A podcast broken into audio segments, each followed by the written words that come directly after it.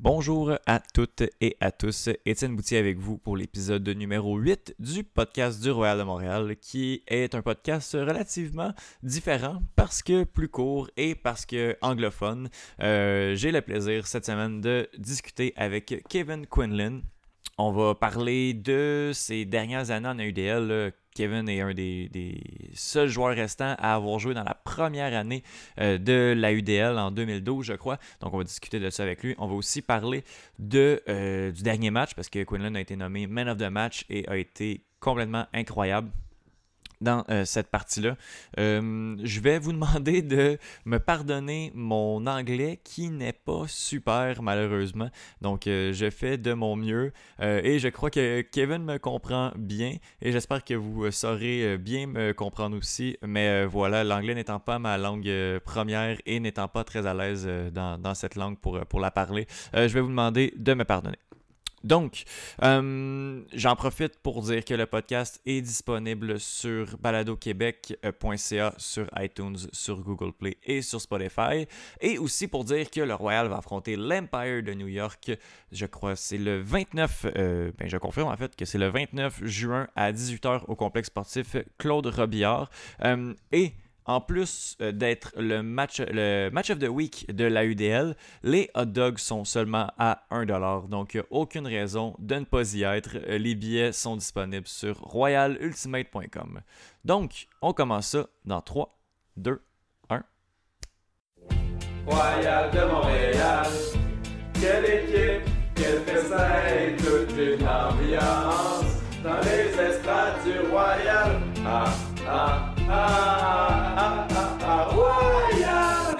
Kevin Quinlan, number 81 of the Montreal Royal. Hi. Hi, how you doing? I'm fine, and you? Good, man. All right. So, uh, in this uh, podcast, we're going to talk about your professional career and uh, other things uh, more personal in your life. So, um, first question How did uh, Ultimate start for you? Uh, I started playing Ultimate back in high school, I think around 2008, 2009. Uh, a group of my friends uh, were playing. I saw them playing, so I uh, just kind of got uh, started with them. And then we found out that there was uh, like a competitive youth league, so we started competing in that. And then from there, played in college. When I started college, actually, was the same time that the AUDL started. Okay. So when there was a pro team, we were like, we got to go try out for that. That's gonna be fun. Yeah, yeah, but and you started playing for the Rochester Dragons in your uh, for uh, for first year in the AUDL. Yeah, so and... I, was, I, was 18 and like uh, we like I said we, I was in college, but the team was in Buffalo, New York, which was about 40 minutes away from my college. So uh, me and a bunch of the guys were like, "Oh, we should go try out for that." But so it was Buffalo Hunters originally, and then the the team moved to Rochester and okay. became the Dragons. Okay, cool, cool, cool. You're one of the six players left of the first season uh, of the AUDL. Yeah, it's been, yeah. it's been a long time. yeah. Um, how did uh, the league uh, grown in the, the the eight last year? Yeah, I mean, uh, it's it's grown a lot within the past. I would say maybe four years, but uh, the first couple of years, I mean, I we were we were playing for for not many people. I think we were just playing for ourselves, just to kind of label ourselves as you know quote unquote you know professionals. But when we were going to games, I think we were playing for you know 20 people, 50 people, not even. Uh, but it was just cool to be able to you know to be young, to be in college, to just go out and play uh, the sport with a lot of a lot of my good friends. So. And now, I mean, you know, it's it's it's really cool to see the, the, the social media presence that the AUDL has, along with the fact that the you know the Royal has like some of the best fans in the league, and they bring in a huge crowd. So it's just uh, it's grown a lot, and it's been really exciting to see. Cool, cool. Um, and you uh, you joined the Royal in 2016. Yeah, that was my first year. Yeah. Uh, how did it uh, How did it happen? Yeah, so they announced that the Dragons, the team I was playing for, was no longer going to be a team anymore. So, and I was in my first year out of college, so I was working. Um, and, but I still wanted to go and play in the AUDL, so I was uh, reaching out to a couple teams. I went to the tryouts for Pittsburgh. Uh, I went to the Toronto tryout, and then also I went to the Royal. And um, in playing the Royal, you know, because we're in the same division, I had just remember those games being some of them like my favorite moments in frisbee, just because of the crowd and, and the ambiance and just how cool it was. So um, they made the pitch, they they sold me, and uh, I came up here. And uh, you uh, you do not uh, regret your choice?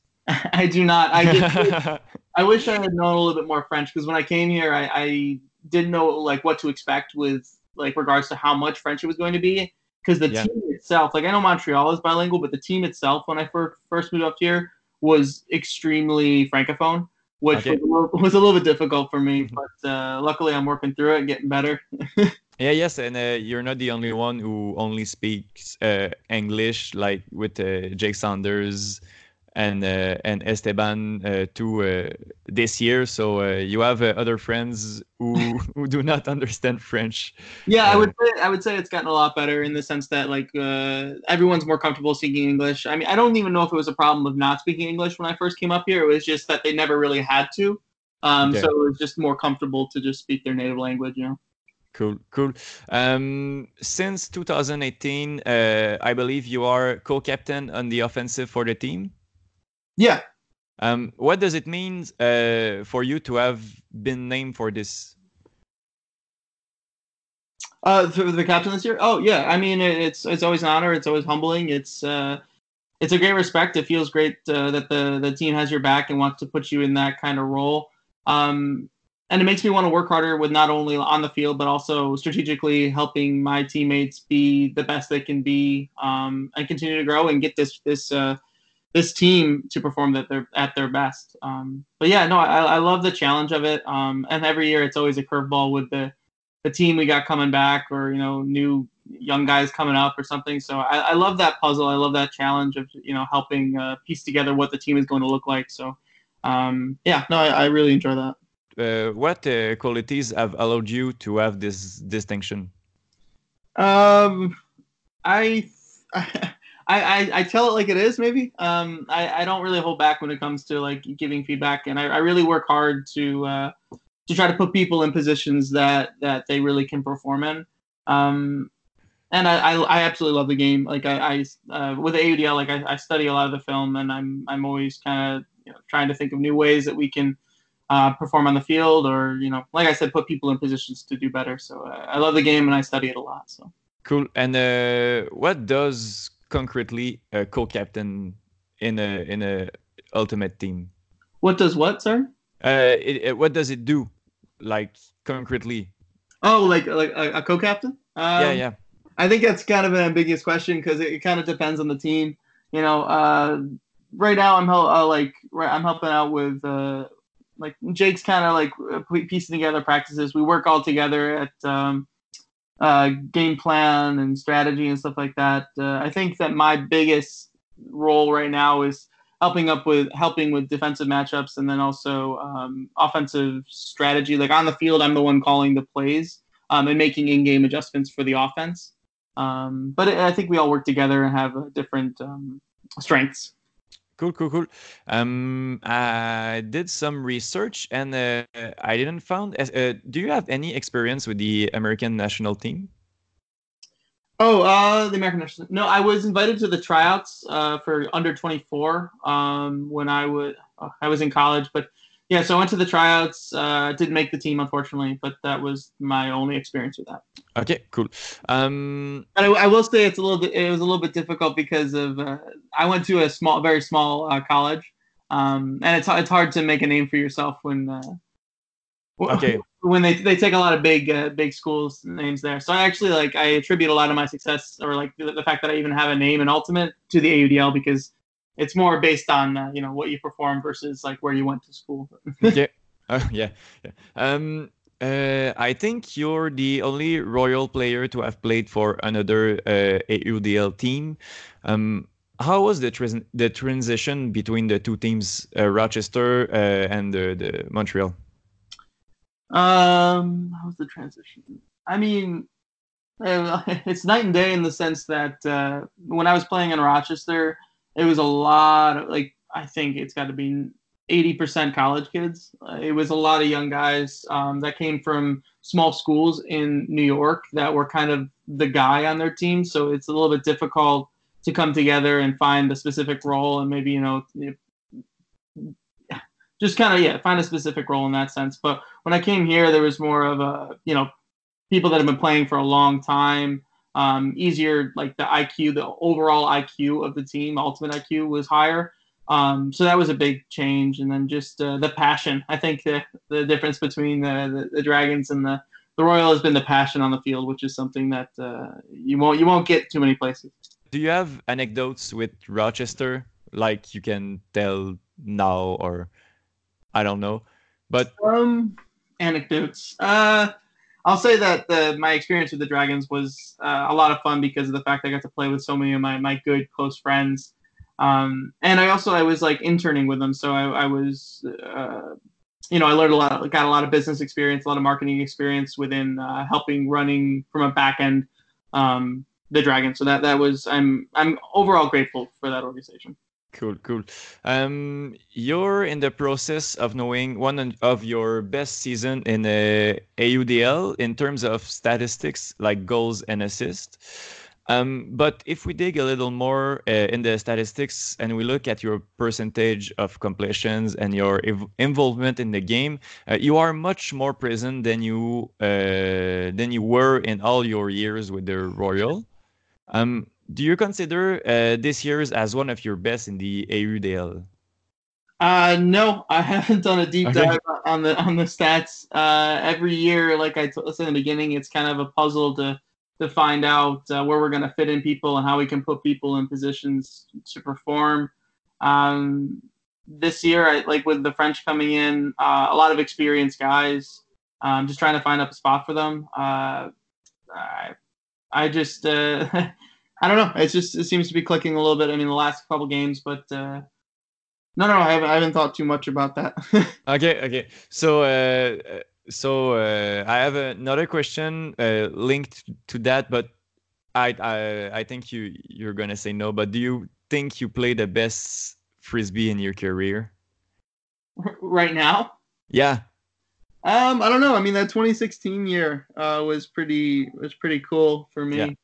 Um, and I I like I'm always looking at the the negatives of my game versus the positive because yeah. I still think I got a lot of work to do with the defensive positioning and my my endurance. Um, so I'm I'm more focused on that. I mean, uh, like like I said, those those those wins or the, the good performances fade a lot quicker than uh, than any kind of negative play. So I'm still any any okay. turnover sticks with me a little bit longer. okay, uh, a question about uh, your role in the in the Royal. Um, uh, on the field, uh, have you always been an offensive player, like in your career?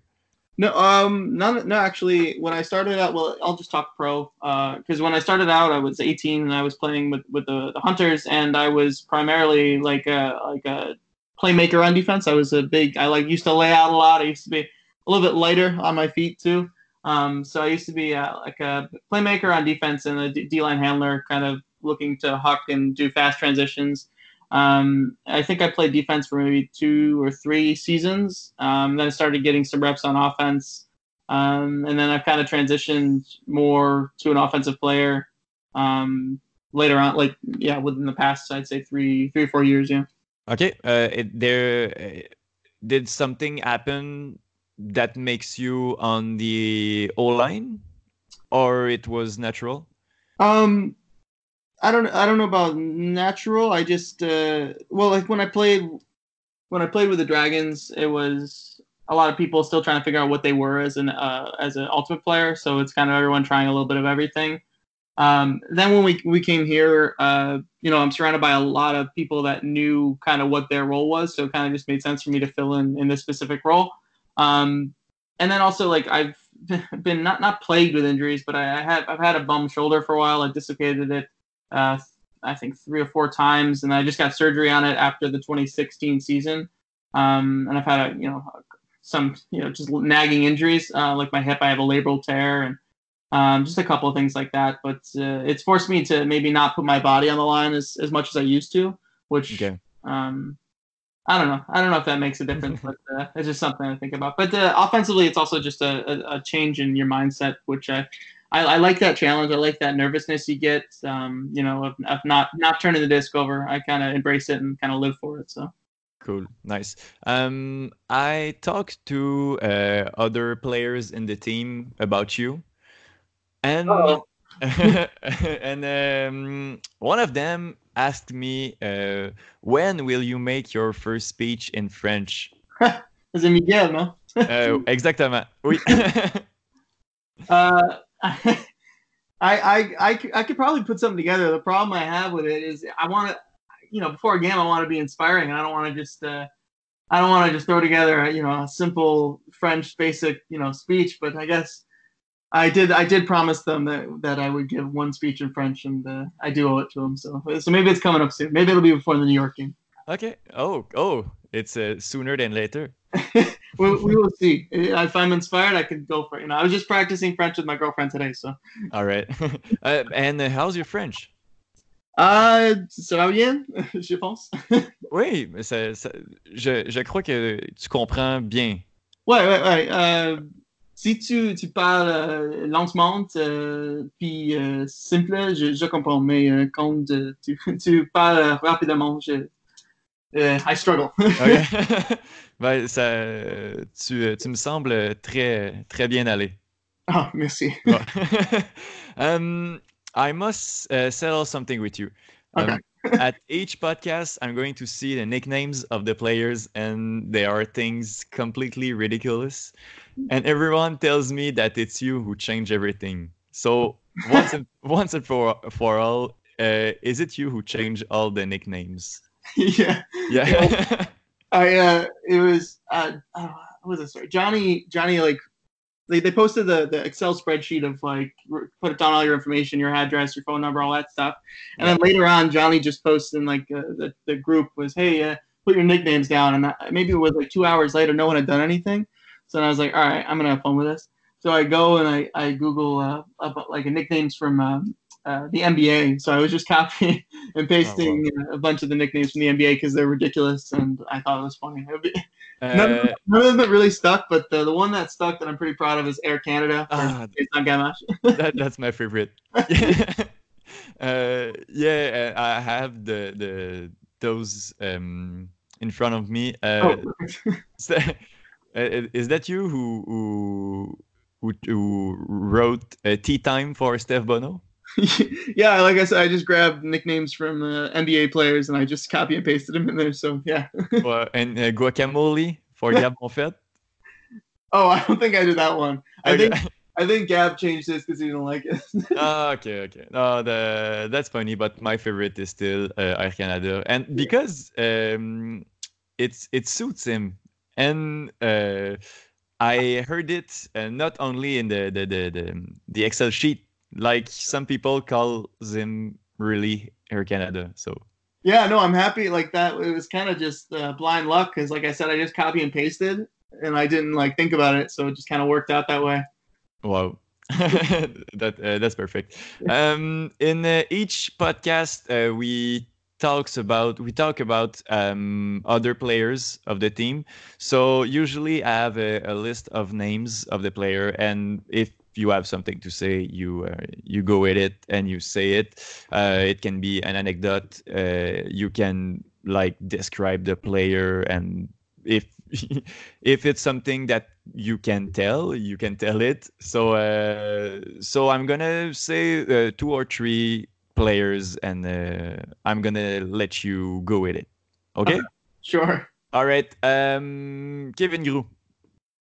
Uh, he good guy, great hair. Um, uh, yeah, no, Kev, Kev's a monster. Uh, absolutely. Like on the field, I've seen him do some things that I, I haven't seen like any other player been able to do. So, um, his ceiling for ultimate is just like it, it keeps growing. Like he, he, can- he can be as good as he wants, you know.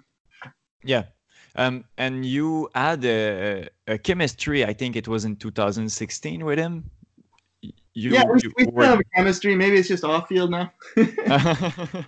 No, yeah, in in 2016, uh, like, kind of just like, I don't know. We saw we found we, we were able to find find each other pretty easily on the field. Um, he's got some pretty big throws, and he was a big receiver for me, so it kind of worked out. cool cool um quentin roger Oh man, he's got every throw in the book. He's pretty fun to play with. Uh, it's uh, I always like playing with those guys because it makes my job easier. um, as a cutter. You know, I can move to just the break space with a, a simple, you know, quick shimmy or something like that, and he can hit me with either that lefty or the. He's got a lot of throws that make make, make my job as a cutter easy. Yeah, yeah. Um, and uh, a last one, um, Miguel Goderre. Um, Mr. Happy. He's the he's the man. He's uh always bringing people up. He's always bringing energy to practice. Uh, I, got a lot a lot of respect for that, and uh, you know that's that's hard to do day in and day out. Just bring a positive energy to uh, to practice, and when we're spending so much time together, you know. Um, also, he's got just legs for for days. He can just run run all over that field and like deep into points. You know, especially when you're playing defense, you know, playing tight man defense for a long point, and then you have to switch over and play some offense. He can he can still grind out points, and I got a lot. Of, I commend him for that, and got a lot of respect for him. Cool, cool. Um, we're gonna talk about uh, this season. Sure. So um, uh, it's not uh, ideal, but uh, and uh, since uh, Sunday the, the the playoffs are over. Yeah. Um, but the state of mind uh, does not seems completely destroyed. How is the state of mind of the guys in the Royal right now? Um, yeah, I mean, I think going into that Toronto game, we still had a chance to make a playoffs, uh, but we were still really loose. Um, and actually, we we had a talk with the the leaders. Like we have a, a Slack channel for the the leadership group, um, and maybe it was like halfway through the season, maybe a little less but we had talked about just switching the, the focus or kind of like what we want this year to be was instead of you know trying to go out there and win games to just just to get better. Like it's been like what we've been saying around the locker room what we say yeah, every day before practices just get better. Um, your only competition is the person that you like that you are before you know so you're just trying to beat yourself um, every single time you go out on the field. So I think that mentality is kind of um, taken to heart with a lot of the guys and we're just going out there trying to compete um, and we have a lot of fun playing this game. So uh, maybe the playoffs aren't there, but we still got a lot of. We're still playing for pride. We're still playing playing on our in front of our home crowd, which you know, like I said, is the best crowd in the league. So we still got a lot to play for. Nice. Uh, you talked about uh, getting better. Um, this uh, season is not perfect, but we uh, see uh, great things. Uh, the progression of the teams is uh, we can see it it it is uh, visible. Yeah, visible, we see it. Yeah, and uh, game after game, and you won uh, great games uh, against Toronto uh, last Saturday. Mm-hmm. Um, can you talk about uh, this? Uh, can you talk about this game? Um, yeah, I mean, like I said before that game, we're like I keep having that speech just about about getting better and just focus on your own like play and just trying to beat beat like yourself, the person that you were before. So it, it's it wasn't there was no stress really on our shoulders. It was really just let's go out and try to be better. Um, and that game, I think we started. out, I think our defense came out with a couple breaks early on. Yeah. Um, there was a little bit of wind in that game too, so I, like we thought it was going to be a little bit more of uh, that kind of defensive upwind, downwind, who can get the the, the downwind breaks. But um, I mean the upwind breaks, sorry. But uh, I don't know. It just the wind kind of died down, and then our offense, I think, kind of finally found its stride. or, Wait, or yeah, yeah. it's either that or just got them. But no, it's just uh, something else on the field, and he's he's easy to throw to. So he had a great game, and I think the, there's a lot of guys like uh, Lolo had a great game too. You know, and Captain Roger, uh, you know, just feeding the playmakers, and I, am I was really proud of uh, how the offense played, but especially for the, the defense to, to get those breaks early, and then I think they got another break uh, towards in the third or fourth or something like that that kind of pushed us over the edge. But a great team victory for sure. Yeah, uh, because the um, the the game and the the result uh, has been played in the first quarter like two breaks for the Royals, zero for Toronto, and in each uh, other quarters, um, the the breaks were even. Okay, yeah, that sounds right. Yeah, yeah I yeah. remember that, that first quarter we went up for sure, and that gave us the momentum to you know continue. Yeah, um, and you personally, you you won the man of the match with uh, 11 assists, three goals, and 100% of completion. Uh, congratulations. Thank you. um, what uh, and you you and both uh, Quentin were on fire like uh, the the the long pass that you and uh, and Roger uh, threw through to um, to Quentin Bonnaud was it was amazing. Um, what what worked what worked in this game that does not work that didn't work in other games? What worked in this game? Um, I don't think too much changed, to be honest. Uh, we've had glimpses of this kind of offense. Um, I think just we struggled to put together four quarters of it. Um, uh, g- good weather and just I, I really give a lot of credit to Quentin Bonnaud because uh, you know our job as throwers uh, is made easy by someone getting open by 10 yards you know it's it's uh, Yeah, it's hard, yeah. it's hard to miss him um, and like I, I I commend him a lot man he's he's one of the best uh, deep receivers in the game you know Oh, that that was crazy. I, I lost my voice in the, in this game. oh yeah Yeah, yeah, that was uh, that was difficult, but uh, what what a show! That was really nice. Um, next game is against uh, the power of the Empire of New York, uh, who who didn't lost a game yet. Mhm. Uh, do you feel you can break the party? Absolutely. I like. Uh, it, well, I don't think that much has changed from uh, last year. Like they're still a similar team to the, to who they were last year, and um, well, they're having a great season. Uh, I, I I I am confident we can you know put up a good fight against them. I I love playing against them. They're a fun team to play against, and uh, I, it's it's sure to be another show this weekend. If the weather holds out, I heard it's supposed to be some Yeah. rain. Yeah, I, I don't know, but uh, we've been lucky. Uh, Yeah. Unless Quebec. Yeah, yeah. Yeah. Underwater. Oh la la. Um, how is the ambience uh, at the Claude Robillard versus like others, uh, other stadium in the AUDL?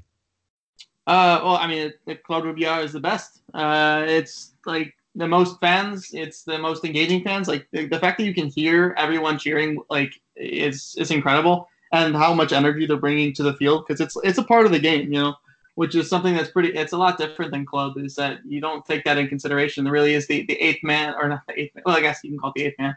Um, but it's it's incredible. And then even after the games, you know, like uh, interacting with the, the the kids there, it's uh, it's like it's something else, man. Yeah, that's crazy. um, uh, the game is on Saturday, the uh, on June 29, um, at six o'clock, uh, and it is the, the the game of the week in the AUDL, and the hot dogs are only one dollar. So, Oh, uh, oh yeah, the the the the the cooks are gonna be busy the this uh, uh, this evening. Uh, so uh, tickets are available on royalultimate.com. Um, that's gonna be the end of the the podcast. So um, Kevin, thank you. Yeah, no problem, man. And I'm gonna uh, wish you good luck for the three uh, last games of the season, and uh, we're gonna uh, talk soon. All right, sounds good. All right, thank you. Man. All right, bye, man.